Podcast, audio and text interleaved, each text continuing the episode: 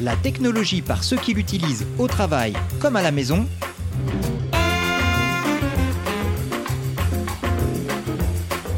C'est Tech2 sur Blueprint. Salut à toutes, salut à tous, bienvenue dans Tech2 épisode 49, le podcast Blueprint qui regarde la technologie à travers ses usages, aussi bien au travail, dans la vie courante ou encore dans les loisirs. Je m'appelle Yann Rieder et comme à chaque épisode, oui oui oui, je suis accompagné par mon camarade Franck Extanasier. Salut Franck Salut Yann À chaque fois que je prononce ton nom, j'ai vraiment cette envie de lancer euh, ton nom justement avec une envolée lyrique. Franck Extanasier T'es comme mon ami, t'es comme notre ami Amo euh, de LOL Japon qui dit que j'ai le, le nom le plus classe du monde. Ça Il a claque. pas eu à l'écrire, ça c'est clair et net. Et à chaque fois qu'il le dit, je me souviens, je vais pas dire son vrai nom à, à- à l'antenne, mais euh, notre ami, euh, notre ami Amo a un nom et prénom qui claque également, je trouve. Donc, euh, Ah, il a un nom qui il est claque de bien ouf. servi en plus. Ça rime avec claque, c'est incroyable Ouais. ça. Au sommaire de cet épisode, un dossier consacré aux assistants vocaux, nos usages ou absence d'usage de Siri, Cortana, de l'assistant Google et des autres. Mais tout d'abord, c'est l'heure de notre actualité. Et mon cher Franck, l'actualité commence avec WhatsApp, dont tu encourages la désinstallation. Alors, je tiens de le dire, que euh, la moitié de l'humanité européenne l'utilise euh, à fond la forme, surtout dans ma tranche d'âge.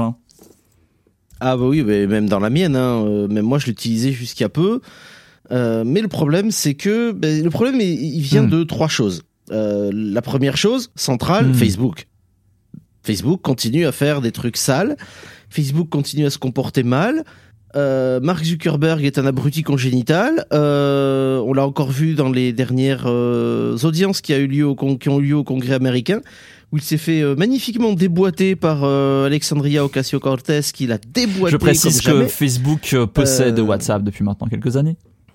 Voilà, Facebook a racheté WhatsApp, comme Facebook possède aussi Instagram, et ça commence à sentir mauvais du côté Mhm. d'Instagram aussi. Mais là, on va parler de WhatsApp directement. euh, et oui, je vous déconseille de le, je vous, déco- je vous conseille de le désinstaller et de passer à autre chose. Pourquoi? Parce qu'il y a encore eu une nouvelle faille de sécurité très importante au niveau de WhatsApp. Euh, quand je dis très importante, c'est qu'il y a une petite boîte. Alors, c'est une petite boîte dont on a déjà parlé il y a quelques mois dans les news.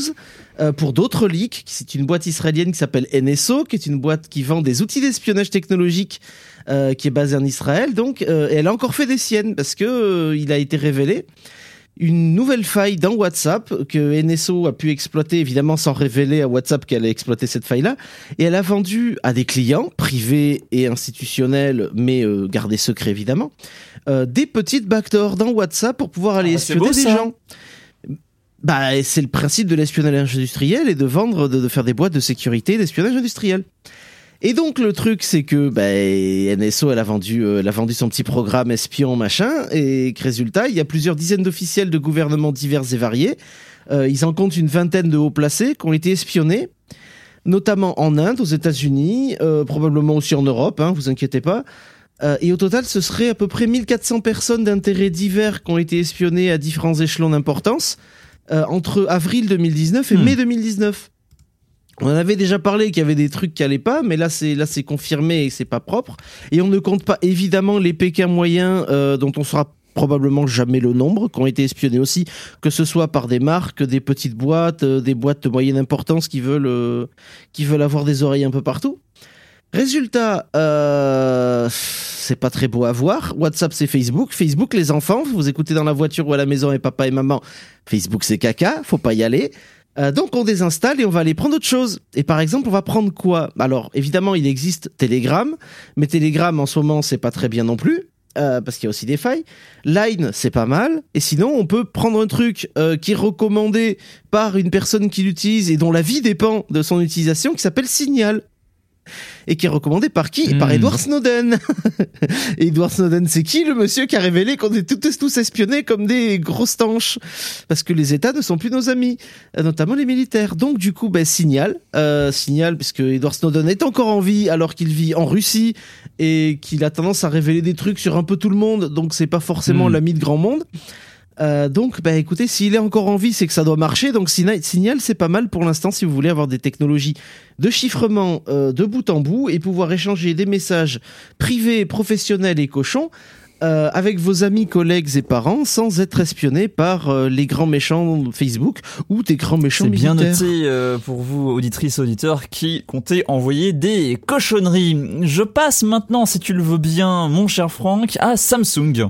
Un autre type de Exactement, mais cochonnerie. cette fois-ci, c'est du hard, du hardware. Avec Mmh, hmm, le. Samsung, après avoir sorti son plus que controversé, on peut le dire, hein, Samsung Galaxy Fold. Le Galaxy Fail. Hmm, Fail, oui. Mm. De Galaxy Fail, oui. Oui, bon, il était juste, il a juste pété dans les mains de Marquis Brownlee. Par exemple, également de The Verge à l'époque, également du Wall Street Journal. Enfin, c'était une petite, euh, une petite catastrophe. Le premier modèle, là, on est sur un deuxième modèle qui reste quand même extrêmement fragile, avec encore plus d'avertissements en termes d'usage pour euh, ne pas le refermer sous certaines conditions, euh, faire bien attention, éviter les débris, euh, ajouter un film plastique supplémentaire. Enfin, c'est tout un, tout un délire. Ils ont modifié le, le hardware pour pouvoir le sortir tant bien que mal, il reste à un prix astronomique, même si en termes de concept d'interaction, en termes d'interface utilisateur, euh, c'est intéressant. Ce qui est notable, Oui, et là sûr. par contre, ce qui fait un petit peu la tranche actualité euh, pour parler de Samsung aujourd'hui, c'est qu'à l'occasion de la présentation de One UI 2, euh, donc euh, la, la surcouche euh, d'Android de Samsung sur ses différents appareils, à la présentation donc de One UI 2 lors de la SDC, la Samsung Developer Conference 2019 d'il y a quelques jours, Samsung a présenté eh bien un prototype en quelque sorte, une démonstration d'un téléphone pliable mais qui ne se plie pas euh, en horizontal, qui se plie en vertical avec visiblement aucun écran extérieur. Ça se plie, ça se plie donc comme un comme un flip phone, hein, comme les vieux téléphones euh, pliables euh, d'antan. Mais je parle donc des téléphones des GSM, des cellulaires. Euh, c'est un écran pliable, c'est pas un combo écran en haut avec les touches en bas comme à l'époque, il faut bien le préciser. Euh, ça pose évidemment les mêmes problèmes de solidité, de durabilité que euh, d'esthétique euh, également avec l'axe de pliure qui va apparaître sur l'écran tout comme il apparaît déjà sur le Galaxy Fold. Donc pour toutes ces raisons-là, évidemment, vu que c'est le même genre de technologie mais appliqué différemment, ça pose exactement les mêmes questions. Mais encore une fois, le concept d'interface bah, montre ce que je décrirais comme une innovation assez bienvenue sur la démonstration qui est présentée. Au moment de plier un téléphone filmant une vidéo verticale, les contrôles s'étendent sur la surface basse du téléphone, les différents boutons pour arrêter, mettre en pause, euh, prendre une photo pendant que la vidéo est prise, etc. Alors que la vidéo, elle, va se caler en haut et on peut vite penser à, par exemple, bah, peut-être avoir deux applications, une application en haut, une application en bas et faire différentes choses et faire circuler une information de l'un à l'autre. C'est une ergonomie qui rappelle un peu celle de la console Nintendo DS ou de la Game Boy Advance SP. Ça rappelle également la Surface Duo de Microsoft dans son, concept d'interface, même si euh, le, ratio euh, sur l'écran est complètement inversé. On n'est pas sur un téléphone avec deux écrans euh, avec deux écrans euh, 16 neuvième en gros qui se plient l'un sur l'autre. Là on est vraiment sur un écran 16 neuvième qui se plie sur lui-même euh, et qui se plie sur lui-même donc à la verticale.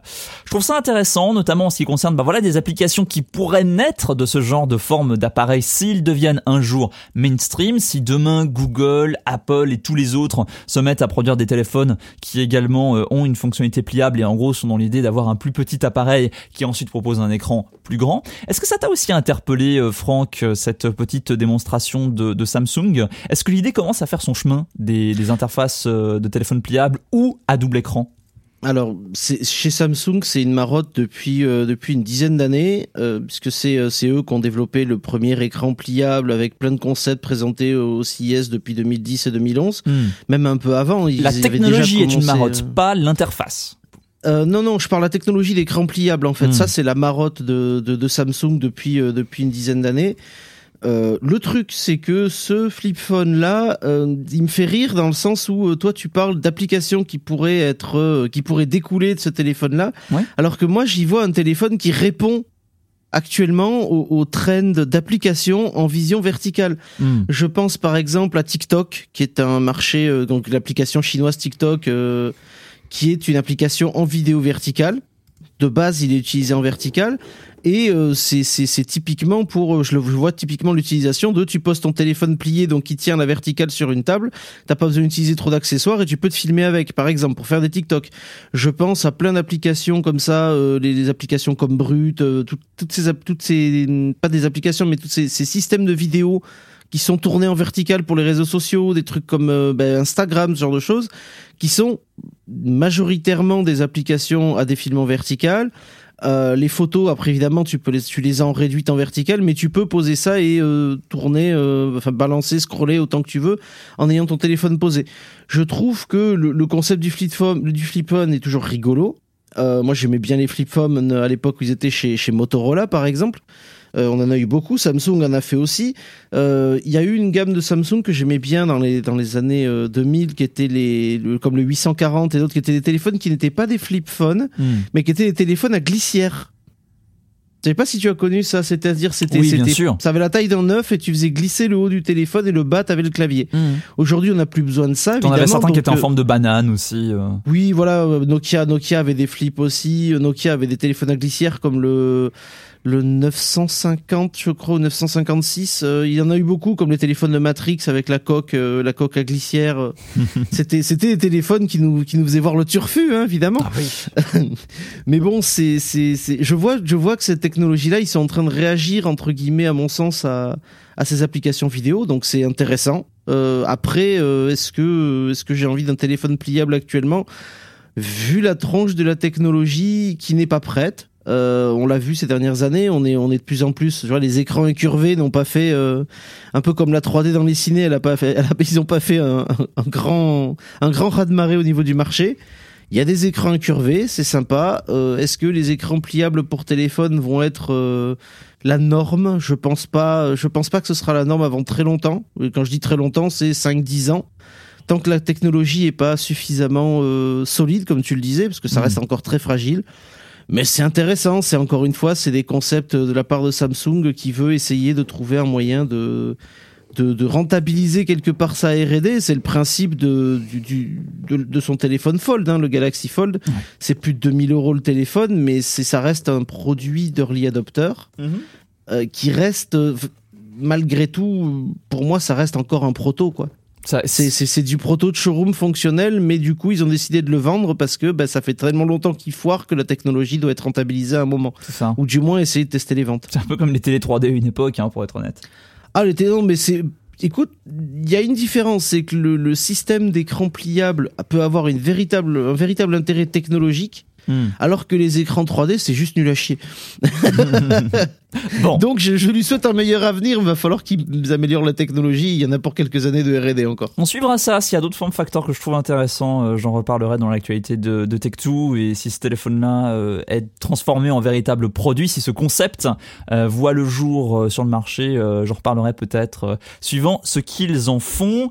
En tout cas, on va passer au dossier. On ne parlera pas de Bixby, mais on va parler des assistants vocaux quand même. Oui, parce que des assistants vocaux, il faut le dire, il y en a beaucoup. Hein. Bixby, Cortana, Siri, Google. Attention, il ne faut pas dire certains mots. Allez, ça. Moi, je le dis, moi, je le dis, Alexa. Voilà, je le dis en deux peux- mots juste pour être sûr. Alors chez moi, ça ne déclenche rien, mais je le dis juste pour les auditrices et les auditeurs qui auraient euh, le podcast sur leur haut-parleur Ah oui. pour pas que ça leur déclenche. Alexa achète 25 kilos de pommes de terre. Voilà, j'espère que ça aura provoqué un résultat hilarant Ok, chez vous. Google, abonne-toi à toutes les émissions Blueprint. Bon délire. Rends-toi sur patreon.com slash blueprint plus et abonne-toi. C'est bien ça, il faudrait, créer, il faudrait créer une action euh, Google Assistant euh, pour, euh, pour générer un, un abonnement. Bon, Franck, on n'est pas Magellan non plus, faut pas déconner. on est sur un dossier contradictoire. Tu utilises peu les assistants et j'utilise moins peu que toi. Euh, je les utilise pas énormément non plus, mais j'ai déjà un peu plus d'affinité avec eux. Donc j'aimerais bien qu'on commence un petit peu par ton point de vue des choses et Évidemment, euh, tu es sous Windows, c'est ton système d'exploitation de choix, c'est ton système Mhm. d'exploitation prioritaire, c'est celui sur lequel, je crois que je ne trahis pas un secret, la plupart de la journée, c'est celui sur lequel tu passes le plus de temps. Ah ben c'est actuellement c'est mon seul système d'exploitation vu que je n'ai pas je n'ai pas d'ordinateur. euh, tu as iOS sur ton iOS. téléphone quand même. J'ai iOS sur mon téléphone, mais mon téléphone je l'utilise pas vraiment pour bosser ou alors oui pour les appels et ce genre de choses Ah. et les apps. Mais c'est c'est mon système d'exploitation de travail principal reste euh, reste Windows 10. Très bien. Et depuis du coup euh, Windows 10, euh, il y a à côté du menu démarrer une petite barre de recherche dans laquelle se trouve notre ami Cortana. Cortana. Alors, Cortana Cortana, bien nommé. Est-ce que tu t'en sers Euh, Qu'est-ce que tu penses, en parenthèse, vu que tu es un grand fan de la licence Halo, euh, de cette référence rocambolesque à ce personnage euh, de, de cette série de jeux Euh, Bref, comment est-ce que tu vis Cortana sur Windows 10 depuis, euh, depuis qu'il est disponible? Alors en préambule, bon, les auditeurs le savent, je ne l'ai jamais caché, je ne suis pas un fan des assistants audio. Mm. Ça n'a pas beaucoup changé. Euh, Cortana, Cortana, bah elle est gentille. Elle est gentille, Cortana. Tant que j'ai pas mon Windows, euh, mes, mes, mes Surface Headphones allumés, elle est très gentille. Mais elle panne pas grand chose à ce que je lui dis en ce moment. Je sais pas pourquoi, mais ça fait un moment. Alors c'est peut-être mon accent du Sud-Ouest euh, que certains pourront relever. Ah. Euh, mais quand je lui demande de me parler de Jean Valjean, elle va me sortir du Jean Ferrat. Ah oui. Donc ok, hein, c'est- c'est gentil, ok Cortana. Euh, sur les Surface Headphones, par contre, elle est relou. Mais genre Hmm. relou, parce qu'il suffit que tu aies une conversation avec le casque euh, autour de, de- du pas du coup parce que ça les coupe, mais sur genre je décale une oreille parce que quelqu'un me parle. Euh, elle va des fois se déclencher et va me faire une recherche. Ah. J'ai pas demandé, donc du coup je suis obligé d'appuyer soit sur Escape, doigt de- de- d'appuyer deux fois sur le, le casque pour la faire taire. Ah oui, c'est relou. Parce qu'elle est, elle est un peu relou des fois, elle se déclenche un peu n'importe comment sur les Surface Headphones. Euh, c'est, c'est, c'est, j'ai pas vraiment d'utilité à ça. C'est clairement, euh, je vais utiliser Siri euh, une fois par mois pour lui demander un truc. Déjà, euh, j'aime pas, j'aime pas avoir un, un assistant qui déjà comprend pas ce que je lui dis. De deux, euh, prend plus de temps à faire la recherche que si je la tapais moi-même sur mon clavier. Hmm. Il est là le problème, c'est la rapidité. Pourquoi j'irai lui parler, attendre sa réponse, voir qu'elle a rien pané, reposer la question Bon, à ce moment-là, j'attrape, je, je vais taper un truc. euh, vraiment, si j'ai pas les mains libres, euh, je, je peux attendre cinq minutes. Si c'est pas urgent, je le, je, je le fais pas et puis point barre quoi. Hmm. Parce que pour l'instant, c'est pas, c'est pas performant euh, à mon sens. Euh, J'appellerai pas ça un assistant, c'est c'est un moteur de recherche supplémentaire si tu veux, mais voilà, je, je suis plus intéressé de voir les, les évolutions avec les, les, les prochains, les prochaines évolutions de Windows, notamment en termes de traduction et ce genre de choses. Euh, il faut que je m'occupe de voir ce que donne le text-to-speech aussi, euh, donc euh, le, le- la dictée, Mhm. ce qu'on va appeler en français la dictée, euh, pour voir si comment ça s'est amélioré euh, de ce côté-là aussi. C'est quelque chose que je suis pas allé voir encore euh, depuis un moment. Euh, mais c'est pas voilà. Pour Cortana, c'est bien, mais pas suffisant. On va dire ça comme ça. Pour Siri, on va en parler euh, tous les deux, je pense, parce Oui. que toi tu l'utilises aussi principalement. J'utilise assez peu, mais mais alors, on est tous d'accord que Siri c'est loin d'être la panacée non plus. hein. Ah non. En termes de, effectivement, en termes de, de recherche, euh, on va dire de connaissances générales, de recherche d'informations sur c'est- Internet, ce genre de choses-là, elle n'est pas adaptée à ça. Elle, Elle est, adaptée uniquement plus. adaptée à parler aux applications Apple, euh, vraiment développées par Apple. C'est exactement ça. Donc si je lui dis dis Siri donne-moi la météo, elle va me donner la météo. Là pour le coup, tu vois, je lui dis elle m'a même pas entendu cette connasse. Elle est à côté de moi. Euh, D'ailleurs c'est un homme Enfin. chez moi, donc c'est un Syrien. Ah. non Franck S'il te plaît. Ce n'est pas drôle. Ah, ce n'est pas drôle. Euh, non, c'est vrai, c'est pas drôle. Euh, mais c'est un bon à rien, du coup. Il vient pas du, pays- du même pays, mais c'est un, c'est- celui-là, c'est c'est un bon à rien. Donc, du coup, Siri masculin, bon, Enfin. il est pas très, pas très équipé, pas très réveillé. Hmm.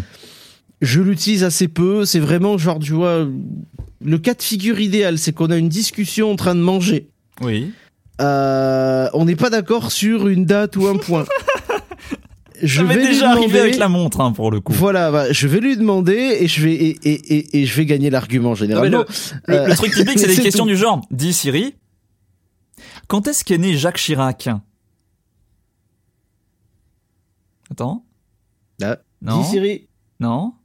quand est-ce qu'est né Jacques Chirac? Ah. Le lieu de naissance de Jacques Chirac à Paris. Alors voilà, je lui dis quand et il me répond qu'il est né à Paris. Moi, il bien. m'a dit qu'il est né le 29 novembre 1932 à Paris. Non mais en plus la, la transcription Ouais. sur la montre c'est littéralement dis Siri quand est-ce qu'est né Jacques Chirac et, Ouais. et la réponse c'est le lieu de naissance de Jacques Chirac est Paris donc Ah, euh, moi, il m'a, moi, il m'a répondu, dans sa version masculine, il m'a répondu la bonne date, que- disant qu'il est né le 29 novembre Ce que- 1932. c'est c'est du calibre de demander euh, de demander à Siri quelle heure est-il et il répond 15 degrés. Enfin c'est c'est peut-être une vraie information mais c'était pas la question que j'avais posée.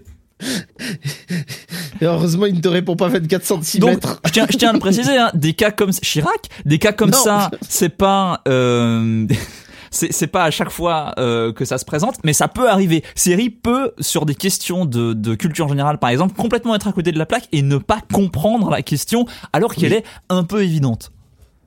C'est une question du process, euh, c'est une question du process de langage, en fait. euh, Ma le- question le commence par le mot quand, et on me répond sais. avec un lieu. Je sais, je sais, je sais, mais ça, c'est encore une fois Euh, c'est- des un des cinq aux journalistes. On leur dit il faut répondre à cinq questions et quand est dedans. Si Siri peut pas Et faire pas le travail le de journal- base, le lecteur, c'est ta mère. s'il peut pas faire le travail de base d'un journaliste formé dans une école de journalisme standard, mon dieu. Où va-t-on? Où va Reuters? Où va l'AFP Je je, vous le demande. Je note, je, bah, la- l'AFP, l'AFP, elle va, elle va au cimetière, Yann. Elle va être vendue, l'AFP. L'AFP, elle va être privatisée, va- comment dire. Ah bon. Euh, de- devons-nous vraiment parler de journalisme aujourd'hui, Yann? Je- Peut-être. Non, mais voilà, bon, Siri, on, on- on l'aura noté, vous l'aurez noté après ce petit interlude rigolo. Siri est pas super performante non plus. Mais il reste le pire pour moi, le Mhm. cauchemar. Le casse-burne par excellence. Ok, Google. Euh, pourtant, qui marche beaucoup mieux sur ce genre de questions, justement. Je hais cette machine. Je hais cette machine. C'est un peu comme avoir un mec du sud-ouest à moitié aviné avec une voix féminine, donc euh, une nana du sud-ouest en fait, qui te hurle dans les oreilles qu'elle a compris ce que tu veux lui dire, Hmm. mais qu'elle fait pas ça dans le bon sens. Ça, c'est aussi, euh, c'est La aussi recherche de musique, hein. c'est une horreur. Quoi La recherche de mu- alors, sur OK Google, chez moi, la recherche Est-ce que de t'es musique est connecté une à. Spotify? Oui, mais si tu veux, moi, mes groupes, ils ont des noms chelous. Ah oui, bon, j'allais faire une démo avec les Beatles, mais forcément. hein. Oh, évidemment, oh, monsieur fait du mainstream, gna gna gna, je suis un gros normie. Non, mais désolé. Euh, si je demande d'écouter du Tosin Abassi, ben il va pas me sortir du Tosin Abassi. Tosin si je Abassi, demande du tu dis citoyen, il va... Tosin Abassi. Ok, on démo en direct. Ok, Google, volume maximum. Voilà, voilà, c'est au maximum. Je vais booster un peu également ici. Vous avez- On va le faire en pratique, hein, moi je suis prêt. Vas-y, vas-y. Ok, Google, écoutez Tosin Abassi. Ok, je lance Tosin Abassi sur Spotify. Fuck Ok, Google, moins fort. Euh, de- Cherche Ok, Devin Google, Townsend, moins parce fort. que Devin Townsend, moi j'ai Ok, capoté. hein. Google, moins fort. Je flippe un peu là parce que ça va gueuler. Ok, non, Google, moins du- fort. Ça va, c'est du... C'est du... Ok, Google, du volume 3. Voilà. On est d'accord que c'est ça Je sais pas si tu l'entends. Oui, oui. Oui, oui, c'est Oui, c'est- oui. c'est- c'est le genre de truc que tu écouterais. Ok, C'est Google, du stop. Animal as Leaders, en fait. Voilà, parce qu'on n'a pas le droit pour ça non c'est- plus. Hein. Euh, Non. Attends, recalme le son de mon micro, désolé, c'était un peu fort. Euh, voilà, donc, hein? C'est pas Bah, mauvais chez moi, ça marche pas. Chez Ben moi, oui. ça marchait pas. Alors, ceci dit, j'ai un Google Home Mini euh, qui a des bons micros. Donc, Euh, moi j'avais le moi j'avais le j'ai le galet qui est dans Mhm. mon tiroir aujourd'hui euh, qui, est, qui est parti parce qu'en fait il s'est mis à gueuler un matin à 7h du mat et la patronne a failli le balancer par la fenêtre. oui. Tiens. Euh, Ah. bonjour Tout le monde dormait et Google fait bonjour Et ce qui est intéressant, c'est qu'il est arrivé la même chose à Radio France avec un autre galet. Mais. Continue. Jingle T'as droit à Ah oui, attends, regarde. Virgule. Voilà. Voilà. Incroyable. Merci. Donc du coup, moi, je, voilà, après l'avoir essayé pendant euh, 15 jours, bah, je vous l'avais dit avant l'été, je l'avais reçu gratuitement. Mhm. Euh, si vous m'envoyez une photo de vos vacances, vous l'avez pas fait, ça veut dire que personne ne veut un Google Home Mini dans nos auditeurs, bravo. Euh, je l'ai donc dans mon tiroir. Euh, je vais finir par le démonter, m'en servir. euh, J'ai vu des modèles de hack et de modifications pour en faire juste un simple, une simple enceinte Bluetooth esclave. Et ça m'ira très bien. Et du coup, je calerai ce petit, euh, ce petit caillou. Je ne peux pas prononcer les mots interdits, mais je prononcerai, je mettrai le petit caillou derrière la télé et il servira d'enceinte Bluetooth Hmm. en plus de ma de ma UE Boom. Euh, Comme ça, j'aurai deux enceintes Bluetooth reliées en même temps sur mon PC pour blaster du gros son. UE Boom, Deeper Tour, on dirait le nom d'un groupe terroriste basque, c'est absolument flippant. Oh, alors, dis donc, le, le rock basque, c'est plus du Foustraya, du Nego Goliath, euh, des trucs comme ça, des trucs qui tabassent, quoi. Et euh, à moitié basque, Gojira, groupe de chez moi, mm. puisque j'ai grandi avec le bassiste. Ok, on a vu ta Grand philosophie à travers Voilà. Siri, Cortana et OK Google. J'ai une question à te poser avant d'aller vers mon utilisation euh, de ces assistants audio. Est-ce que tu utilises slash utiliserais la fonctionnalité écrire à Siri? Alors, je vais mettre un lien euh, vers un article du site iMore sur la page de l'épisode et dans la description de l'épisode euh, pour les gens que ça intéresserait parce qu'il est possible depuis iOS 10, euh, au lieu de parler à Siri, de taper à Siri et donc de lui envoyer des commandes de cette manière. Euh, oui, oui, bien sûr, ça je pourrais l'utiliser. Euh, pour le coup, la praticité de lui demander un truc euh, quand j'ai les mains prises ou que je suis en train de manger parce que Hmm. le téléphone est derrière moi, pourquoi pas? Mhm. Après, ce mode de recherche d'assistant par écrit, je vois pas pourquoi. C'est toujours le problème du middleman en technologie en fait. Pourquoi j'irais lui demander un truc alors que je peux faire une recherche sur n'importe quel browser? Bien sûr. Si j'ai accès à l'écrit, j'ai accès à un browser, donc je peux aller plus vite Ben, en utilisant n'importe quel browser et n'importe quel moteur de recherche. Par exemple, sur mon téléphone, j'ai Fire sur l'iPhone, j'ai Firefox et DuckDuckGo, en fait, euh, donc le canard, DuckDuckGo. Euh, puis du coup, DuckDuck, ça suffit largement, quoi. Ce que je te dirais, c'est que ce sera un bon, euh, une sorte de, de, de bonne demi-étape pour l'utiliser comme une ligne de commande, pour dire bah, crée-moi un rendez-vous demain à 15h avec tel titre, point. Euh, et, et ça te permettrait de le faire sans avoir à calendrier et avoir, euh, d'avoir à te débattre avec l'interface visuelle euh, qui Oui. pourrait potentiellement te prendre plus de temps. C'est l'idée En derrière. effet, en effet, là, ça peut être intéressant. pour Je le vois de- écrire à Siri, je le vois comme, ça. une langue de, une ligne de commande, mais en langage naturel en fait. Oui, ça peut être. Oui, c'est vrai que comme vous voyez, vous Alors- vu comme ça, ça peut être intéressant en effet. Petite parenthèse, quand je dis le terme langage naturel, pour préciser pour les personnes qui connaîtraient pas cette expression, on dit donc en langage humain, c'est-à-dire au lieu de, de taper des commandes un peu obscures comme cat, list, run, etc., euh, des, des, des, des CD, euh, des, des, des, des noms de commandes euh, que vous ne connaissez pas si vous n'avez pas, si vous ne les avez pas apprises auparavant. Là, quand vous parlez en langage naturel à une machine, en fait, c'est la machine qui fait l'effort de comprendre ce que vous voulez lui dire en lui comme à une personne. Voilà. Ça, c'est pour un petit peu de description. Et c'est d'ailleurs intéressant quand on parle des assistants audio, puisque tout le principe des assistants audio, c'est de pouvoir mm, communiquer avec une machine ou communiquer avec un certain nombre de services dans le cloud à travers le langage naturel et à travers bah, un appareil, un assistant qui va faire le lien entre vous et ces services, ces applications.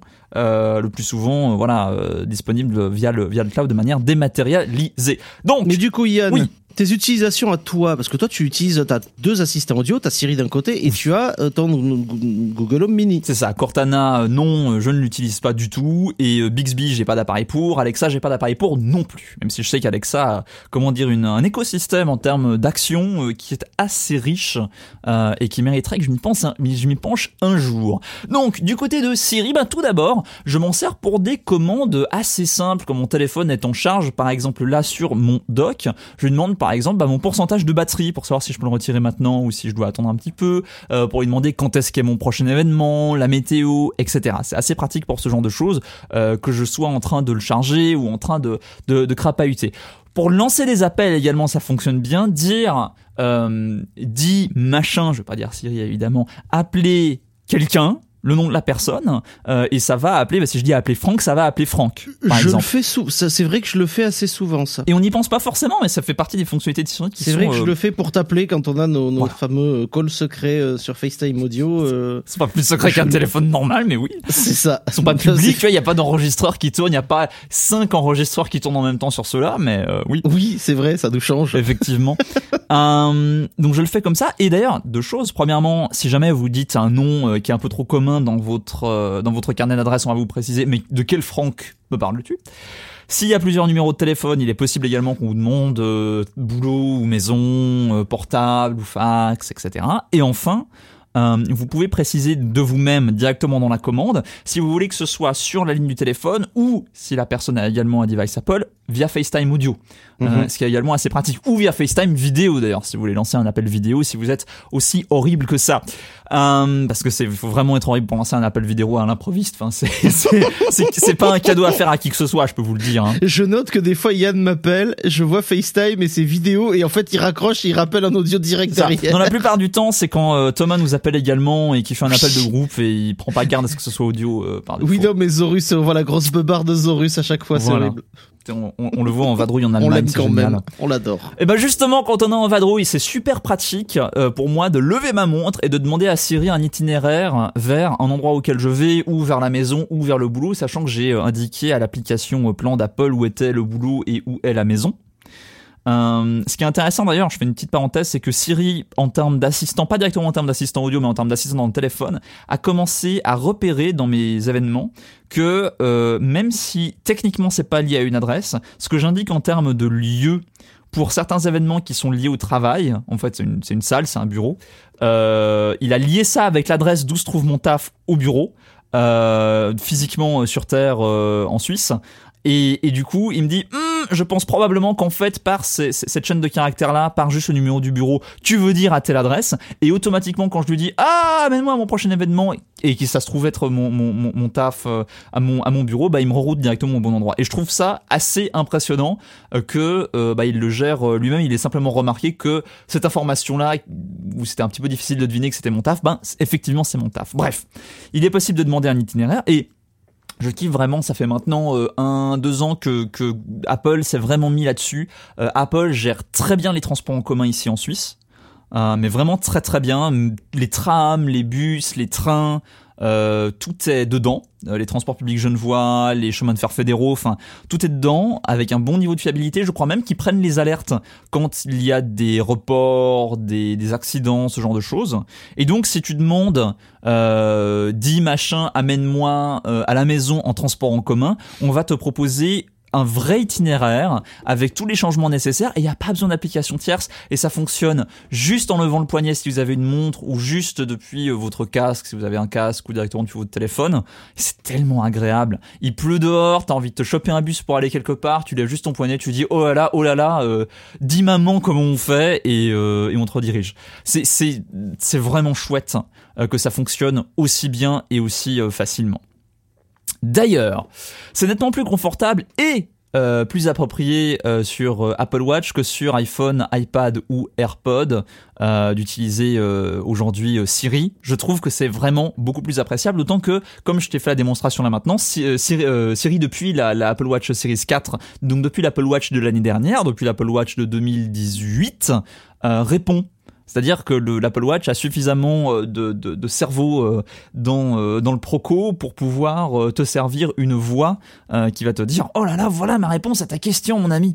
Et je trouve ça extrêmement pratique Euh, c'est aussi plus facile à déclencher, hein, simplement lever et dire euh, dis ceci ou appuyer sur un bouton si vous avez une watch face qui permet de le faire ou de simplement laisser appuyer sur le bouton central, c'est toujours mieux que de sortir le téléphone, sachant que les téléphones sont devenus de plus en plus gros aujourd'hui, d'appuyer sur le bouton de côté ou de dire là aussi euh, dis, euh, dis machin, euh, j'ai une question à te poser. Siri est également disponible sur macOS depuis je crois la version Sierra. que je n'ai pas sur mon iMac mais que j'ai sur mon laptop et je ne m'en sers jamais. Et c'est vraiment dommage parce qu'il y a des fonctionnalités qui ont l'air assez chouettes du style recherche-moi euh, tel dossier euh, modifié dans les X dernières heures ou montre-moi toutes les images qui ont ce titre, etc. Dans l'absolu, ça a l'air génial. Euh, mais en fait, c'est tellement lié à la voix et c'est tellement euh, il n'y a pas euh, sur en tout cas sur sur mon laptop, etc. Pour, toute une galerie de raisons, euh, c'est pas on n'est pas du tout encouragé euh, à y penser. Et du coup, euh, bah, le réflexe n'est pas là, contrairement à la montre, euh, de demander à son laptop euh, quelque chose de cette manière-là. Il y a un petit bouton en haut à droite dans la barre des tâches, mais franchement, on l'oublie très très très vite. C'est dommage parce que ça pourrait justement être une fonctionnalité qui, à mon sens, devrait être fusionnée avec Spotlight, qui est l'excellent système de recherche bah, directement sur tous les fichiers, tous les documents, tous les dossiers qui sont sur votre machine. C'est la petite icône en forme de loupe sur macOS en haut à droite, juste à côté de, de la liste des notifications et des widgets.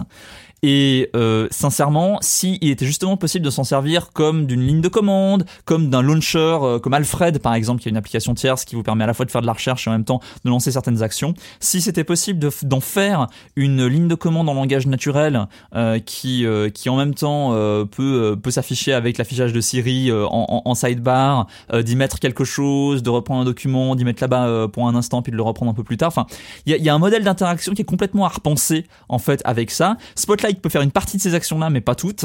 Et euh, ça vaudrait vraiment vraiment le coup, on va dire, de tout fusionner, d'avoir un point central de recherche avec lequel on pourrait interagir aussi bien en vocal qu'en texte. Ça, c'est mon sentiment euh, Mhm. par rapport euh, à Siri. Est-ce que tu as quelque chose à ajouter par rapport à mon usage et par rapport à mes espoirs pour le futur de l'assistant euh, de Apple?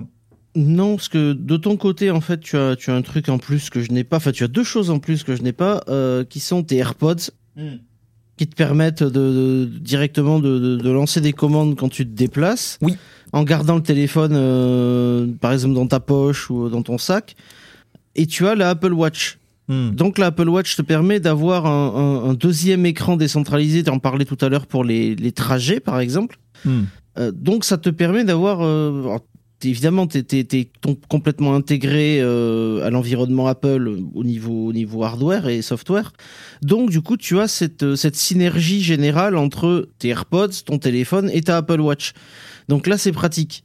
C'est pratique dans le sens où ça correspond à tes usages et, et pour le coup, ça fonctionne bien. Ou du moins, ça fonctionne plutôt pas mal. Parce que, comme tu le disais, voilà, tu peux avoir les plans d'accès facilement via ton téléphone. Tes AirPods, tu poses la question, ton téléphone, il a entendu via les AirPods. Euh, c'est le même principe avec Cortana quand tu as euh, Surface Headphones ou Hmm. euh, les quand on aura les prochains euh, les prochains intra Microsoft avec avec par exemple le, le téléphone à côté donc le, le Duo ou le, le, le- le Nano les, les surfaces Duo par exemple qui, qui restera dans la poche et euh, le, le casque qui ou les oreillettes qui te permettront directement de donner des commandes. Il y aura, je pense pas qu'il y aura de suite une Microsoft Surface Watch. Je, je pense pas que les Microsoft soit euh, ultra pressé de la sortir, mais je pense qu'ils en sortiront une à un moment. Euh, Bah. mais pour le coup, oui, non, c'est c'est c'est cohérent Le- avec ton le- utilisation parce que tu as ce qu'il faut dedans. Le problème, c'est que ça veut dire faire de l'Android Wear. Et il faut avoir envie de faire de l'Android Wear, ce qui n'est pas un marché absolument excitant aujourd'hui. Il y a des entrants sur le marché, c'est clair, mais c'est pas. euh, c'est pas du, à mon sens, c'est pas du tout du niveau de l'Apple Watch, sincèrement, hein, euh, en, en étant euh, le plus fair play possible, même si je sais que je suis dans l'écosystème Apple depuis longtemps. Ce qui se fait aujourd'hui chez, euh, chez, chez Android Wear, il y a deux ou trois choses que je trouve intéressantes, notamment le système de sélection d'applications qui est largement meilleur que celui de l'Apple Watch, enfin celui de WatchOS, et également euh, la boutique à, à Watch Face, donc la boutique à cadran euh, qui permet de la personnaliser de manière quasi infinie, qui là aussi est largement plus que ce que propose Apple avec sa petite dizaine euh, de cadrans euh, seulement et aucune autre possibilité. Euh, mais au-delà de ça, en termes de stabilité, en termes de d'offres, etc. Enfin, je, je, je- je vois mal Microsoft volontairement se lancer dans quelque chose qui serait de toute façon un produit qui aurait le cul entre deux chaises. C'est ça. Technologiquement parlant, il n'y a pas, euh, il y a, il semble pas y avoir ce qui est nécessaire pour offrir un- une vraie expérience premium à la hauteur du reste de la gamme Surface, pour Mhm. être, euh, voilà, pour pousser ma, ma réflexion jusqu'au bout. Bien. J'entends bien. Euh, et, et un autre point rapidement sur ce que tu disais par rapport aux AirPods. J'ai effectivement des AirPods. Il faut savoir que par défaut, les AirPods, quand tu double tapes, euh, que ce soit sur la gauche ou sur la droite, tu te retrouves à invoquer Siri par défaut. Mais tu peux également changer euh, cette, ce comportement-là pour soit mettre du play pause, soit mettre euh, aller en avant ou euh, reculer euh, d'un morceau, d'un épisode de podcast, de 15 secondes dans un épisode de podcast, suivant ce que l'application décide euh, qui est l'interaction voulue avec deux tables d'un côté ou deux tables de l'autre. Et donc moi ce que j'ai choisi de faire, c'est complètement euh, virer Siri euh, des raccourcis sur mes AirPods. Euh, L'AirPod de gauche, c'est pour mettre en pause ou mettre sur play, même si je sais que retirer, ça permet également de le faire. Il y a certains cas de figure où je veux conserver mes AirPods dans mes oreilles, mais quand même arrêter euh, le flow de ce qui est en train de passer. Et l'AirPod droit, si je double tape dessus, là par contre, je saute un morceau ou j'avance un peu plus loin dans un podcast. Euh, Mhm. Parce que c'est l'action qui est pour moi la plus intéressante. Et c'est logique d'avoir ça sur la droite, parce que la droite, c'est aller en avant, pas aller en arrière. Euh, donc c'est ce que j'ai choisi de faire j'ai choisi de le faire parce qu'en fait Siri sur les AirPods euh, c'est un peu plus lent parce que ça transite par le téléphone et certes il essaie de faire le meilleur job possible mais ça prend quand même un petit peu plus de temps à être invoqué. Euh, les AirPods eux-mêmes, les AirPods de première génération que j'ai n'ont pas euh, d'e-Siri pour pouvoir euh, invoquer là forcément tous mes appareils flip en même temps. Là t'as l'iPad et la montre et le téléphone qu'on fait ah euh, euh, des- des- des- là les AirPods sont pas euh, sont pas compatibles avec ça donc c'est pas euh, idéal. Et, euh, et au final la montre le fait tellement bien euh, et la montre est suffisamment rapide 90% du temps euh, pour que euh, j'ai vraiment pas à me poser la question de est-ce que ce soit est-ce que est-ce que c'est mes écouteurs qui devraient avoir ça. Voilà. Ça c'est pour les AirPods euh, et si d'ailleurs le sujet des AirPods vous intéresse, Apple a annoncé et sorti la semaine dernière des nouveaux AirPods, le- les impressions complètes et l'opinion de Mathieu sur est-ce que ça vaut le coup de les acheter ou pas vu leur prix de 179 euros quand même. Euh, c'est dans le dernier épisode de Mac2 qui est disponible sur blueprint.pm ou en vous abonnant à Mac2 dans votre ab- application et non pas habitation de podcast M-A-C-H-T-W-O. Ah, incroyable, tu vois, je fais bien la pub hein. Oui, C'est tu le ouf. fais très bien. Allez, on passe sur l'assistant Google maintenant, tu ne l'aimes pas Voilà. Alors, dans... J'aime pas Google. Du, du Google est devenu, euh, Je comprends. est devenu quelque chose que, que j'aborde de plus en plus. Donc non, je, je, je ne l'aime pas. Je Ils font comprends. des trucs intéressants, mais le problème c'est ce qu'il y a derrière qui me dérange de Mhm. plus en plus. Pour euh, ce qui concerne l'assistant Google, alors comme je l'ai dit, hein, j'ai un Google Home mini, on l'a entendu euh, glavioter euh, du métal euh, il y a un instant. Euh, alors la première utilisation, une des utilisations les plus importantes, euh, c'est Headspace. Est-ce que tu connais Headspace, mon cher Franck? Tu m'en as déjà parlé. J'en parlerai encore plus avant dans le prochain épisode de Tech2 pour des raisons qui seront évidentes lors du prochain épisode de Tech2, mais Headspace en quelque sorte, c'est une application de méditation dans laquelle vous allez suivre des euh, petites sessions qui vont aller de 1 à, je crois que ça peut être jusqu'à 20 minutes. Euh, par euh, par voilà par session simplement certaines sont des one shot d'autres sont dans des cours de 10 euh, sessions chaque voilà ça c'est très simplement euh, c'est donc un, un truc exclusivement audio, donc ça s'y prête bien. C'est des contenus courts, donc là aussi ça s'y prête bien. Ça prend pas trois heures, donc c'est pas quelque chose que tu as nécessairement à interrompre euh, parce que tu dois bouger de là où tu profites de ton assistant audio. Euh, de ton assistant Google en l'occurrence. Et là donc l'application, ou plutôt l'action Headspace, une fois que vous connectez votre compte, ça vous permet, si vous êtes quelqu'un qui payé, qui est abonné euh, de Headspace, d'accéder à toute la librairie en disant bah tiens je veux je veux ci plutôt que ça. Tout est en anglais hein, pour l'instant. L'action est en anglais. Il a d'ailleurs fallu que je me batte avec le site qui s'appelle euh, assistant.google.com pour pouvoir faire en sorte de l'ajouter puisque c'est une application uniquement euh, dédiée aux États-Unis pour l'instant. Donc j'ai dû un petit peu tricher mais ça a fini par fonctionner. Il a fini par envoyer un raccourci à l'application Google Home sur mon téléphone qui m'a permis ensuite de le configurer sur le Google Home à proprement parler mais ça a pris plusieurs essais et c'est vous savez c'est comme euh, c'est comme connecter un ordinateur euh, à internet il y a il y a 10 15 ans quand pour une raison obscure t'as tout fait correctement mais ça veut quand même pas et tu dois recommencer trois fois le processus jusqu'à ce, que ça fonctionne. C'est le même problème. Euh, installer des actions qui sont pas celles de ta langue sur un sur un Google Assistant, ça peut prendre du temps et ça peut être très cryptique sans aucune explication, ça marche ou ça marche pas. Ceci dit, une fois que vous y, arri- vous y arrivez, vous pouvez l'invoquer assez euh, assez facilement. Il suffit de lui poser la question en anglais euh, et euh, il va déclencher euh, là pour le coup l'action Headspace, donc c'est cool. Euh, vous pouvez donc faire le, la méditation du jour ou alors sélectionner une série qui est en cours si vous êtes euh, sur une série de méditation, un, un cours de méditation, enfin un, cours, euh, une thématique de méditation euh, que vous avez choisi, ou alors encore une fois dernière option, tout ce qui est dédié au sommeil. Et je dois dire que sans avoir à se lever, sans avoir à regarder d'écran, à déclencher une méditation pour le sommeil, les yeux fermés, c'est assez sympa. Deuxième point, et oui, non, très bien. Non. Non, je Non. pensais que tu allais dire un Non. truc. Euh, Non. Non, non, je n'allais rien dire, vraiment. Deuxième point. Je t'écoute religieusement. Oh merci. Mais tu vois, tu es presque en, en méditation sur mes paroles, c'est bien. J'apprécie. Deuxième point, il s'agit de la radio. Ben oui, j'ai pas de radio euh, chez moi, j'ai pas de radio physiquement, donc euh, mon, mon petit mon petit Google mon petit assistant Google, je lui dis euh, bah tiens, fais-moi écouter France Inter, fais-moi écouter euh, France Info, fais-moi écouter FIP. Et hop hop hop, il lance la station. Ça marche pas super bien pour les radios étrangères, ça marche surtout pour les grandes radios francophones, qu'elles soient françaises ou suisses, c'est surtout celles que j'ai testées en, en priorité. Euh, et de temps en temps, il a tendance à supposer quelque chose quand plusieurs stations ont relativement le même nom et que vous donnez le nom commun à toutes ces stations-là. Il a tendance à faire des choix que je n'aurais pas fait. Par exemple, quand vous lui demandez FIP, il vous met FIP Strasbourg.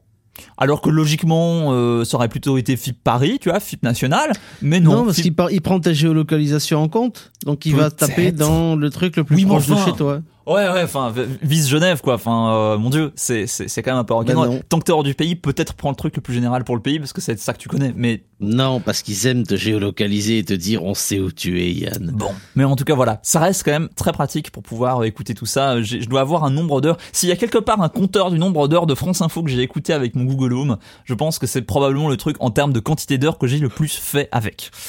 Euh, pour lancer de la musique sur Spotify, j'ai fait la démonstration tout à l'heure. Il n'y a pas besoin de préciser Spotify, il n'y a pas besoin de dire sur Spotify pour peu que ce soit le seul provider, la seule source de musique. La connexion à votre compte Spotify se fait très facilement. Vraiment, c'est de la très très bonne facture, c'est très bien réalisé, c'est très simple. Et ensuite, euh, en avant Guingamp, vous pouvez d'ailleurs euh, ensuite piloter et sélectionner la musique, que ce soit en vocal ou directement avec l'application Spotify sur votre téléphone, sur votre ordinateur, sur la version web, puisque votre Google Home ou votre périphérique Google Assistant est euh, considéré comme un haut-parleur Spotify à ce moment-là. C'est très malin, c'est très bien fait, et, et Spotify en général gère très bien en fait la diffusion de la musique sur euh, sur différents appareils et la transition de l'un à l'autre. Donc vous pouvez vraiment emporter la musique que vous écoutiez il y a un instant sur votre assistant, euh, dans votre téléphone, sur votre tablette, euh, sur une chaîne IFI, enfin euh, sur tout ce qui serait également compatible Spotify, mais qui n'est pas cet appareil-là précisément. Je fais une parenthèse pour dire d'ailleurs que euh, Spotify est sorti sur Apple TV très récemment euh, pour les personnes, pour les trois personnes que ça peut intéresser dans notre auditoire. C'est pratique pour euh, déclencher et pour programmer des minuteurs et des réveils également. Euh, J'ai tendance à plus le faire qu'avec euh, Siri. J'aime bien la petite sonnerie. On peut lui demander combien de temps. Petit problème par contre, autant on peut mettre plusieurs réveils, autant on peut ne mettre qu'un seul minuteur. Ce qui est un peu dommage, ce qui est également le même problème que sur iOS d'ailleurs, mais je trouve ça un petit peu idiot. J'aimerais bien avoir la possibilité d'avoir plusieurs minuteurs parce que je suis quelqu'un qui aime bien travailler avec les minuteurs. Euh, donc dommage. Et même si je peux mettre des réveils dessus, c'est jamais mon seul réveil parce que je me dis à chaque fois, qu'est-ce qui se passe moi qui vis à la campagne si jamais ma connexion internet ne fonctionnait pas euh, et qui voulait tenter de, de, de sonner l'alarme Ben vraisemblablement en fait ça sonnerait pas puisque euh, un, un, un Google Home Mini qui n'a pas accès à internet, qui n'a pas accès au cloud et qui n'a donc pas accès à beaucoup de choses dans l'assistant Google, bah c'est un assistant euh, qui ne fait rien. Euh, donc euh, ça c'est à garder en tête si vous vous en servez comme réveil, vous êtes à la merci d'une panne d'internet. Au-delà évidemment de la merci d'une panne d'électricité qui peut également être un problème. Comme je le soulevais tout à l'heure, il manque des fonctionnalités euh, disponibles aux États-Unis, y compris d'ailleurs dans ce que propose Google tout court, notamment Mhm. les routines matinales personnalisables qui peuvent être assez sophistiquées. Pour l'instant, c'est l'apanage des États-Unis. Alors, j'ai réussi à débloquer un vieux menu traduit en français. Je pense que c'était pour la version nord- nord-américaine canadienne euh, que j'ai pu le faire. Mais depuis que j'ai réglé une routine euh, matinale personnalisée, je peux plus la modifier. Euh, parce que j'ai plus du tout accès à ce menu-là et du coup je suis bloqué avec une routine matinale que je ne peux plus changer jusqu'à ce qu'ils décident de sortir les foutus réglages pour le territoire suisse. Donc je, c'est un petit peu décevant Google, il faudrait se bouger un peu l'oignon là-dessus. La météo, demander la météo avant de partir le matin, c'est chouette aussi. Et puis, je tiens à le dire, je suis quand même assez tenté, même si ce n'est pas le cas encore maintenant, de prendre un Chromecast pour pouvoir par exemple piloter euh, Netflix, YouTube, etc. directement avec la voix, puisque vous pouvez euh, bah, créer un petit réseau de domotique entre un Chromecast et un, un Google Home avec le Google Assistant.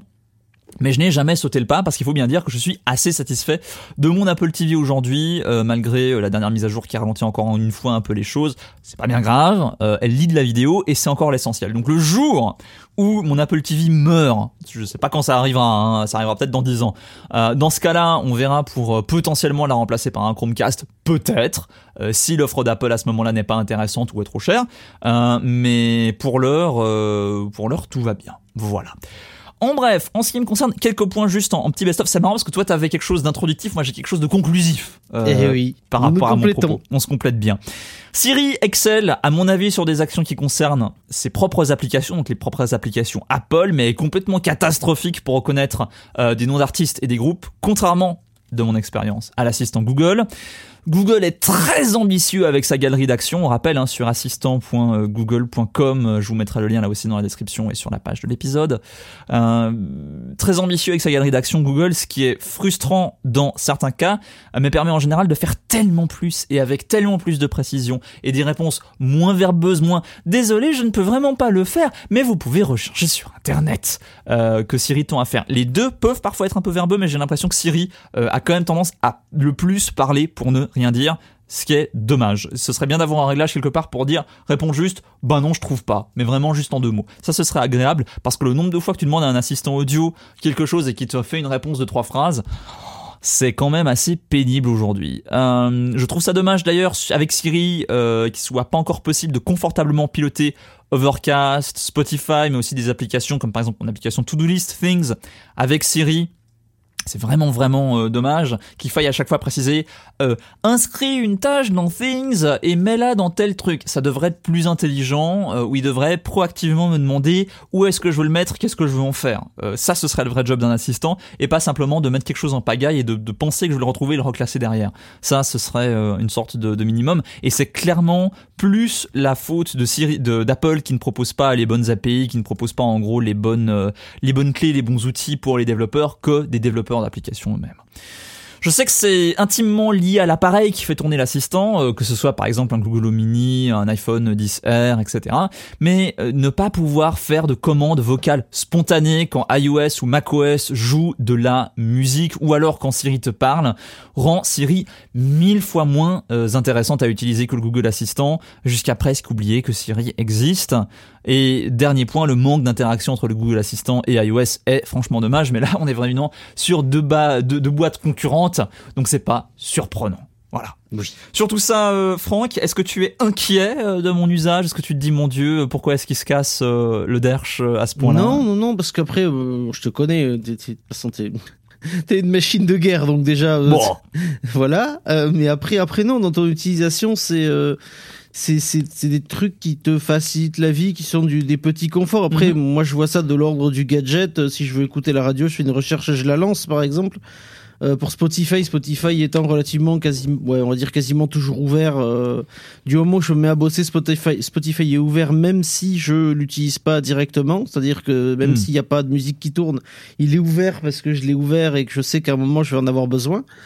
Euh, mais sinon, après, non, c'est une utilisation assez normale euh, qui rentre dans ton dans ton workflow général. Hmm. C'est surtout ça, en fait, ça, ça s'intègre dans ton workflow général. Et derrière, c'est euh, une utilisation, euh, c'est une utilisation plus avancée que certaines personnes, ça c'est clair et net. Mais ça reste une utilisation assez normale de, de, de ce que tu peux faire avec des, des assistants audio quand on a deux à la maison, quoi. Bien, bah Donc, merci. tu n'es pas, tu, ce n'est pas sale. Ce n'est pas sale, effectivement. Merci euh, Franck de m'avoir euh, absous. Je te propose maintenant de passer à la mise à jour.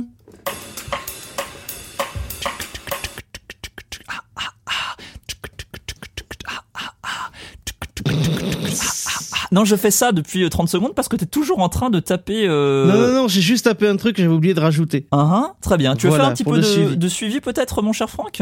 Oui, alors j'ai un suivi puisque. alors, Que tu as tapé pendant que je me plais non, mais j'ai oublié de le mettre pendant qu'on faisait les, pendant qu'on faisait le dossier, si tu veux.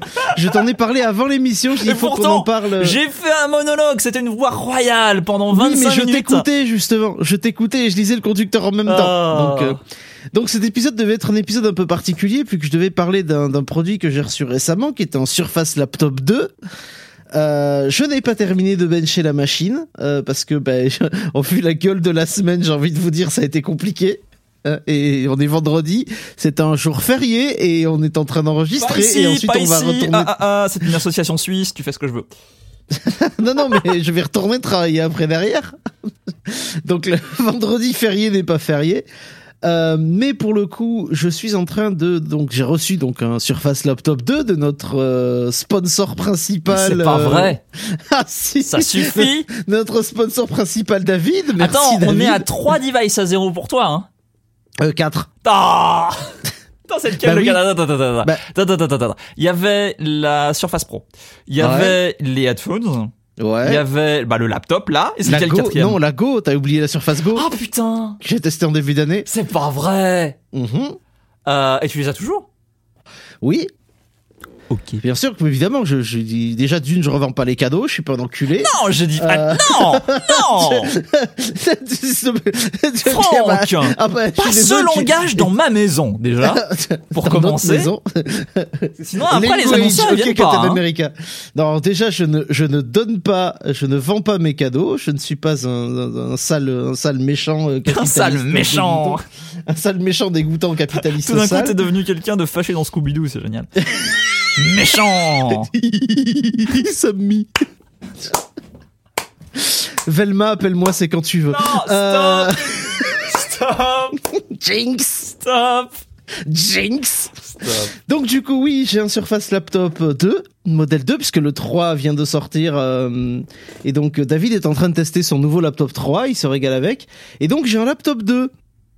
Magie. Euh, D'ailleurs, cette émission aurait dû être réalisée de mon côté sur le Surface Laptop 2. Sauf que, bah, une question de confort une question de grosse fatigue, euh, avec l'accent allemand, s'il vous plaît, tellement elle est, elle est lourde et pleine d'acier. Euh, du coup, je ne, je réalise sur mon PC habituel. Mais je pense que le prochain épisode sera fait dessus avec un petit setup euh, aux petits oignons en USB et tout. Ça devrait bien se Tu nous passer. ça reparleras va- peut-être de ça en news euh, la prochaine fois. voilà, mais pour vous dire que ben là, on, actuellement depuis euh, depuis lundi, parce que je l'ai récupéré samedi et donc j'ai fini d'installer les mises à jour lundi après-midi avec mon ADSL en PLS euh, et ma 4G en vacances euh, à Tombouctou. Du coup, ben du coup, le petit modem il s'appelle Argos parce qu'évidemment il a un nouveau nom, donc euh, nouveau nom Argos. Euh, c'est une version avec un i7 8650U euh, à 1,90 GHz qui monte jusqu'à 420 en pointe, quadra-core donc euh, 4 cœurs 8 threads. Euh, 8 Go de RAM et 256 Go de SSD. Donc c'est du gros bourrin qui tape. J'ai travaillé un peu dessus. D'ailleurs, la moitié de l'émission, mis à part la partie enregistrement, est faite sur, sur, sur le laptop, parce que je l'ai sur la table. Et donc le conducteur est dessus et tout. Et pour bosser, c'est ultra confortable. Par contre, il faut maintenant que je fasse mes tests de charge. Et j'ai pas eu le temps. Hmm, bien. Eh bien, écoute, donc on aura- réponse normalement, si j'ai un peu de temps, parce qu'en ce moment c'est un peu le rush. Normalement, prochain épisode, on va en parler un peu plus longuement. Cool. Et par on, tu veux dire toi, car j'ai que dalle. Allez, on passe à Christophe. Il est génie, il est génie, la je fag. fais, je, je, je fais semblant, tout va bien. Je sais. Non, en fait, tu sais quoi? Je, je, je, je veux vraiment préciser que c'est du second degré parce que sinon je vais me retrouver avec des trucs ici et j'aurai rien le temps de faire avec. Et juste, non, ne m'envoyez rien. Vraiment, c'est une catastrophe. Je n'ai pas une seconde à moi. des trucs, Non, juste pour le vous faire n'avez chier, pas mon adresse et ça tombe bien. Donc, Elle est sur le on, site de Blueprint. On passe à Caché. On passe à Christophe pour un peu de suivi du dernier épisode consacré à YouTube et aux différentes manières d'utiliser YouTube comme un vrai pro. Petites astuces, nous dit Christophe, d'un utilisateur Android qui devrait bien compléter votre dernière émission concernant le principal grief de Franck concernant l'application officielle. Il existe sur Android une variante de l'application officielle développée par des gars de XDA, YouTube Vanced, V-A-N-C-E-D, dispo sur vanced.app. Elle donne accès à presque toutes les fonctions de l'appli en premium. Plus de pub avant ou pendant les vidéos, lecture en tâche de fond, picture in picture. L'application est safe. Les développeurs sur XDA n'étant pas vraiment des rigolos. La suivante vient aussi d'un développeur sur XDA et est disponible sur ymusic.io. Elle coûte 4 euros en version unlock ou se finance de manière correcte en proposant d'écouter une pub pour avoir une journée d'utilisation sans coupure. C'est un player YouTube ne prenant que le flux audio et en fait une alternative tout à fait honnête à YouTube Music. La dernière application population euh, disponible sur euh, F-Droid, un store alternatif centré exclusivement sur des applis open source. Le logiciel est donc lui aussi safe car tout le code source est disponible et consultable à volonté. Pas de surprise, l'application s'appelle NewPipe, N-E-W-P-I-P-E, et permet de consulter YouTube également sans pub, de tourner en tâche de fond, etc. La différence, c'est que l'application reste totalement détachée de Google et ne permet donc pas de se connecter à son compte YouTube. Elle est particulièrement appréciée des libristes car elle permet de consulter YouTube tout en étant indépendant de Google. Ironique, mais pas idiot. Franck, ta réaction? Ah bah des bisous mon Chris, des bisous mon papa Chris. euh, bon anniversaire à la petite parce que il m'a- en fait il m'a envoyé un DM en début de semaine pour me dire oui j'ai écouté le dernier, j'étais en train d'écouter le dernier épisode. Il était en train d'écouter le dernier épisode en faisant sa tartiflette et donc il me dit oui il faut que je te parle des trucs des mecs de XDA parce que c'est vachement bien et tout sur Android. Euh, et donc du coup ça a fini par une heure au téléphone euh, et puis voilà il nous a j'ai dit bah tu envoies un mail, Yann va le récupérer, on le mettra dans le courrier parce que ça peut intéresser nos amis qui utilisent des téléphones Android. Exactement, merci beaucoup pour euh, cette recommandation. Euh, Je mettrai euh, les liens euh, sur la page de l'épisode. Je suis également de- en train de convertir voilà, le texte en lien si ça veut bien. Tac. Et également pour vanced.app. C'est marrant d'ailleurs la petite extension d'URL en, en point .app. Euh, je savais pas qu'elle était disponible, mais elle est bien sympathique.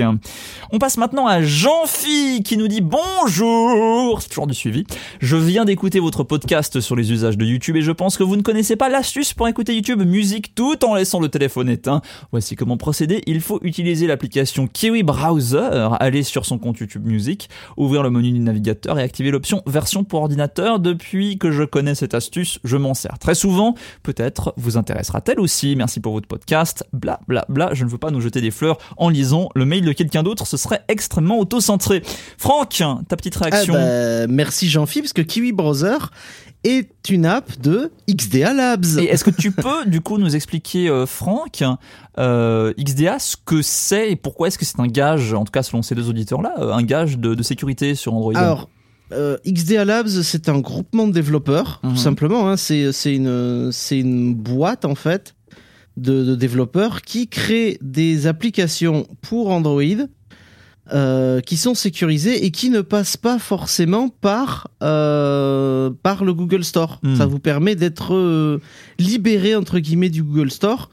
Par exemple, euh, tu peux avoir des. Bon, ils font beaucoup de choses hein, parce que leur site XDA Labs, par exemple, permet. Ils testent, euh, ils testent des manières de sécuriser les téléphones chinois, euh, de voir s'il y a euh, de faire de faire passer certaines euh, certaines applications d'Android de meilleure manière, des optimisations de votre de votre système en, en- comment dire Android.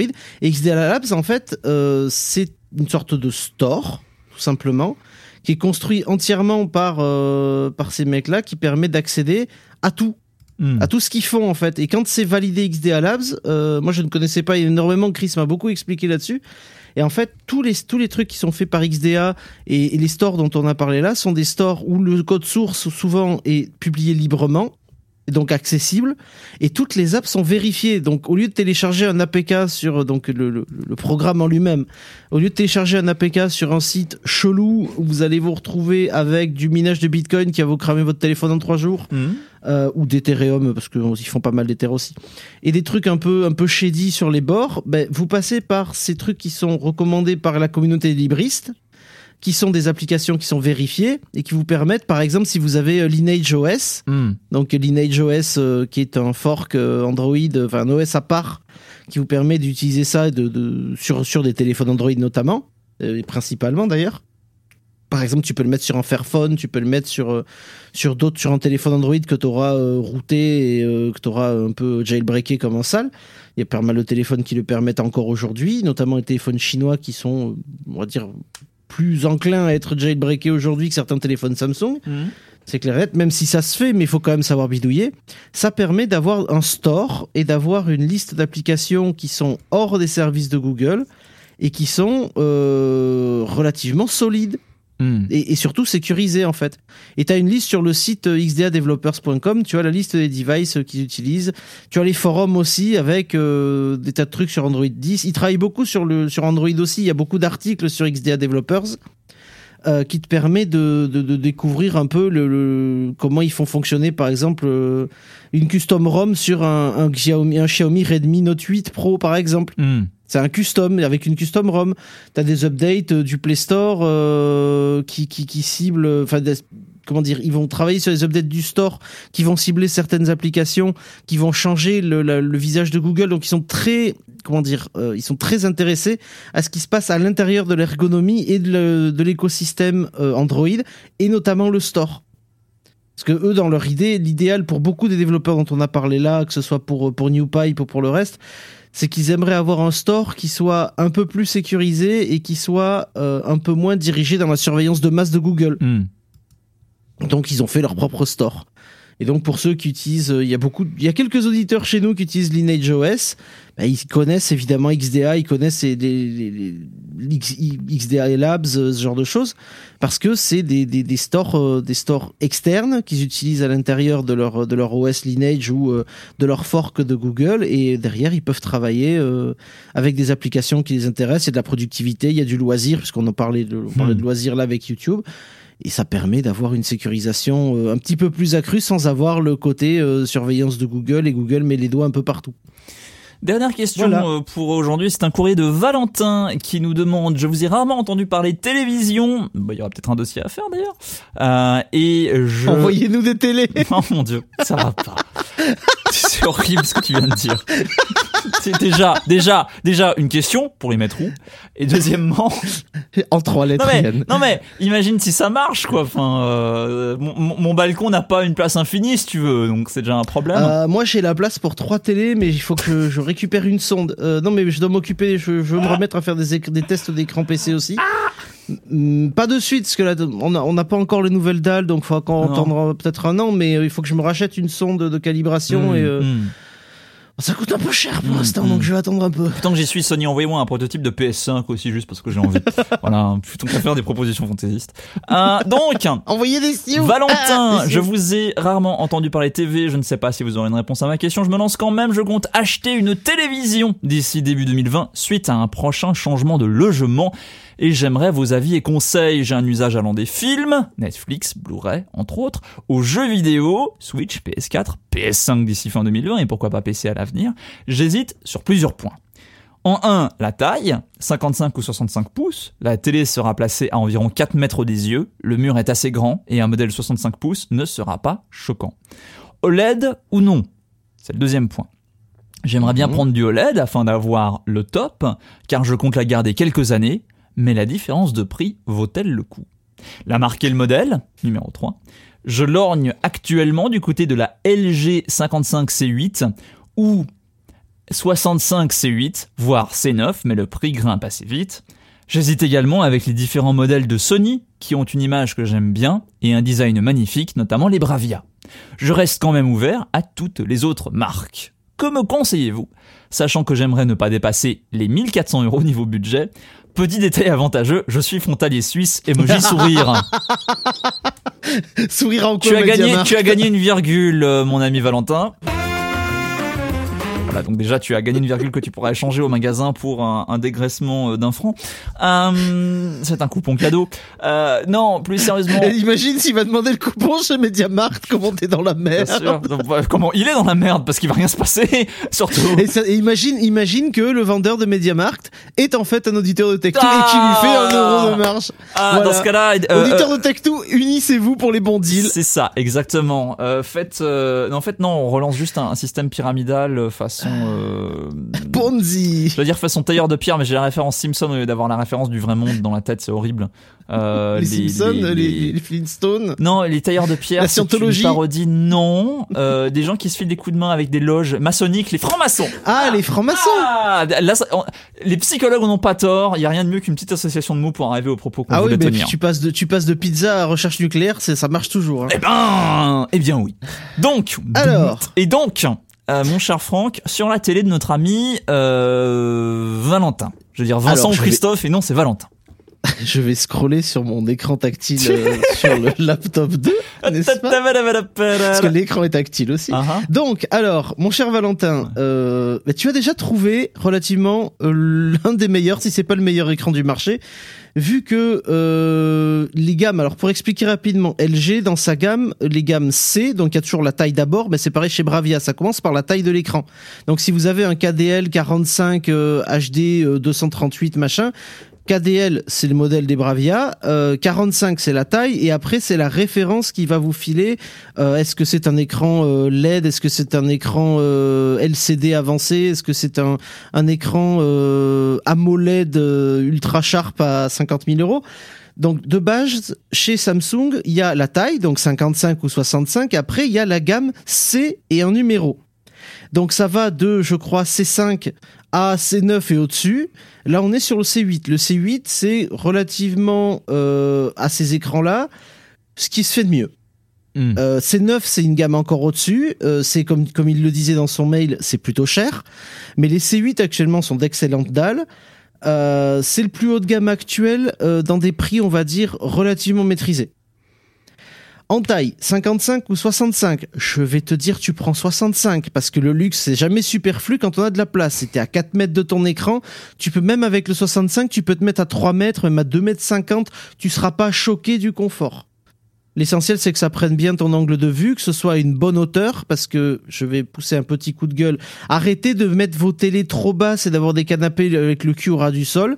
C'est pas confortable quand vous êtes assis, vous avez du mal à vous lever, et en plus, si l'écran est trop bas, vous avez tendance à pencher la tête et donc à mettre la nuque en porte-à-faux tout le temps et à devoir maintenir le truc. Alors que si vous êtes vautré dans votre canapé avec l'écran à hauteur des yeux, vous pouvez vous pencher un peu, et là, vous avez une très bonne ligne de vue. Hmm. Donc pas mettre la télé trop basse, même si elle est longue, même si elle est large, car même garder un petit peu de hauteur et pas la mettre sur un meuble trop bas. Euh, actuellement, LG. LG euh, fabrique ses dalles. Euh, donc il y a plusieurs fabricants. Il y a LG, il y a Panasonic. Panasonic a été leader des dalles pendant très longtemps. Il en vendait à tout le monde, même à Sony, parce que Sony fabriquait pas ses dalles pendant très longtemps. Il les fabrique pas encore, si je dis pas de bêtises, il fabrique plus. Mais LG fabrique ses dalles et LG est dominant sur le système de dalles qui, de gestion des dalles en fait. Hmm. C'est surtout ça. C'est même pas qu'il c'est pas tant qu'il fabrique ses dalles, c'est qu'il gère très bien ses dalles surtout. Donc le système de couleur est bien. Euh, le système général aujourd'hui LG est leader sur quasiment tous les écrans. Tu regardes les comparatifs, par exemple, je suppose que tu es allé chez les numériques, ils, ont d'excellents testeurs là-dessus, il faut le reconnaître, et ils font un excellent travail sur les tests des écrans, sur le- les tests de brillance notamment, sur euh, les angles de vue et sur la colorimétrie. LG c'est vachement bien. Pour l'instant, c'est leader. Euh, nombreux écrans qui sont passés euh, dans mon entourage aussi. Notamment, on en avait parlé avec CAF aussi, c'était du LG. Euh, pourquoi LG Parce que LG, ça déboîte. Et que la gamme, les gammes C7 sont très bien, les gammes C8 sont exceptionnelles. Donc C8, c'est un très bon middle ground. 65 pouces. Après, que tu veuilles de l'OLED ou pas, c'est une question de prix, on est d'accord. Les écrans OLED, c'est pas donné, euh, mais vu que tu as à peu près 1400 euros de budget, tu devrais pouvoir trouver un C8 attention, euh, les C8 de l'an dernier en 65 pouces ont dû tomber vers 1400, parce que j'ai un ami qui en a acheté un au Canada il y a pas très longtemps, il y a quelques mois de ça. Il avait trouvé pour ce prix-là au Canada, sachant que les prix ont baissé et qu'aujourd'hui il y a les nouvelles gammes qui arrivent aussi. Hmm. Euh, il se peut que tu doives peut-être rajouter un billet s'il n'y a pas les soldes ou s'il y a du Black Friday. Comme d'habitude, évidemment, euh, pour pouvoir checker, on passe par nos amis de chez Deal Labs, parce que évidemment, tu es frontalier suisse, mais Deal Labs prend aussi euh, les amis frontaliers belges et suisses. Et donc en télévision, actuellement, il y a pas mal de promos, puisqu'on arrive au Black Friday, donc ils commencent à faire quelques deals intéressants. Euh, j'ai vu pas mal de télé LED passer dernièrement en plus. Euh, je sais plus si c'était des LG. Là, j'ai dû. Alors il y a de tout. Hein, ça va de la Continental Edison euh, assez moyenne, parce que c'est de l'entrée de gamme entre guillemets, à des gros écrans Philips 70 pouces. Je dis pas, je déconne pas du 70 pouces 4K UHD avec HDR10+ en et tout, chez, chez chez un vendeur français pour 779 euros. Donc tu vois, on peut déjà trouver des écrans qui baissent. Le prix a énormément baissé ces dernières années. Pourquoi? Ben Parce que les gens, ils ont acheté des télés et qui les gardent plus longtemps. Donc du coup, il y a moyen de faire des bonnes affaires quand euh, le modèle de télé est sorti depuis à peu près un an, par exemple. Donc euh, il y a moyen que tu trouves en regardant sur les deals. Si jamais tu trouves pas une C8, la C7 peut faire l'affaire. Euh, Il y a des dans, dans la même gamme de prix que tu as, il y a aussi les Samsung, les QE qui sont des écrans QLED euh, qui est bradé. Alors ça, c'est chez un vendeur dont je, je ne citerai pas le nom, mais tu regarderas puisque c'est une 55 Samsung, donc QE55 Q950R, Hmm. qui est un écran 8K UHD en QLED Smart TV, qui est à, il y a une ODR de 1000 euros dessus, donc il est à 1499 euros. Sachant que son prix de sortie était de 3290 euros. Ah oui. C'est oui, non, mais ils bradent. hein. Il y a un paquet d'écrans, euh, ils sont obligés de les brader parce que bah ils les vendent pas, les gars. Si tu veux que je te dise, euh, les gens ils achètent autre chose. Ils achètent, ils achètent des téléphones, euh, ils achètent euh, des, des, des ordinateurs portables, euh, ils achètent des vacances aussi. Mon Dieu. Mais par exemple là actuellement, je vois sur Deal Labs sur sur un vendeur très connu qui commence par C et qui finit par Count. Oh. un- Le comte Dracula donc. voilà le Count Dracula. Euh, TV 60, 100 60 pouces, pardon. Euh, un LG 60 UK, donc c'est pas les C8, on est sur les UK qui sont un tout petit peu moins bien, Bah ouais. qui est quand même 4K UHD, HDR Smart TV à 600 euros. Ok. Donc tu vois, c'est c'est donc quand tu et puis après t'as de la Philips 70 plus à 1000 euros. En moyenne, un bon écran aujourd'hui, une très bonne télé qui va déjà durer pas mal d'années, c'est dans les 1000 euros. Euh, là, tu as un budget qui est relativement plus haut, hein, parce que 1400 balles, c'est pas rien. Mhm. C'est un très beau budget pour une télé. Euh, c'est peut-être un peu over the top, certes, mais tu vas pouvoir te prendre un écran OLED euh, en 65 pouces, en 4K, si tu veux de la 4K, et pouvoir jouer sur PS4 Pro, PS5, euh, Xbox euh, Scarlett et, euh, et tutti quanti, même brancher un PC dessus, et pouvoir profiter des gros jeux qui sortiront et des bons films dans ton canapé sans forcer. Bien. Voilà. Ce sera Mais bien c'est une dépense, c'est vrai. Ce sera bien Ça sera très confortable, mais c'est- un prix évidemment que tu mets. euh, c'est un prix relativement important quand même. Faut, faut, faut rester euh, conscient que c'est 1400 balles. C'est déjà du très haut de gamme. Quand tu prends une télé à 1400 euros, tu as déjà largement dépassé euh, les, les prérequis, on va dire, pour avoir un très bon écran. Merci en tout cas pour cette euh, présentation. Euh, Je pense que ça va beaucoup faire plaisir à Valentin et que ce sera également utile pour d'autres auditrices. Bonne dépense. auditeurs. C'est la fin de ce 49e épisode de Tech2 dans deux semaines. Ce sera le numéro 50, y croyez-vous, mon dieu. Euh, vous pouvez nous écrire sur Twitter at Tech2BP et par mail tech2.blueprint.pm. Cet épisode a été enregistré le vendredi 1er novembre 2019. Merci à toi Franck at Fox Monsieur sur Twitter. Merci à toi Yann, à Tinks HD sur Twitter. Merci à Julien Bro pour le logo, Benji Pesque pour l'habillage, à vous toutes et tous de nous avoir écoutés. Si vous souhaitez nous soutenir, nous aider dans la production de ces podcasts, c'est une URL, c'est patreon.com slash blueprint plus. Merci à celles et ceux d'ailleurs qui nous ont rejoints euh, sur Patreon euh, il y a quelques dernières semaines, des nouveaux bonus arrivent bientôt. Euh, Rendez-vous dans deux semaines, à bientôt, ciao ciao Ciao.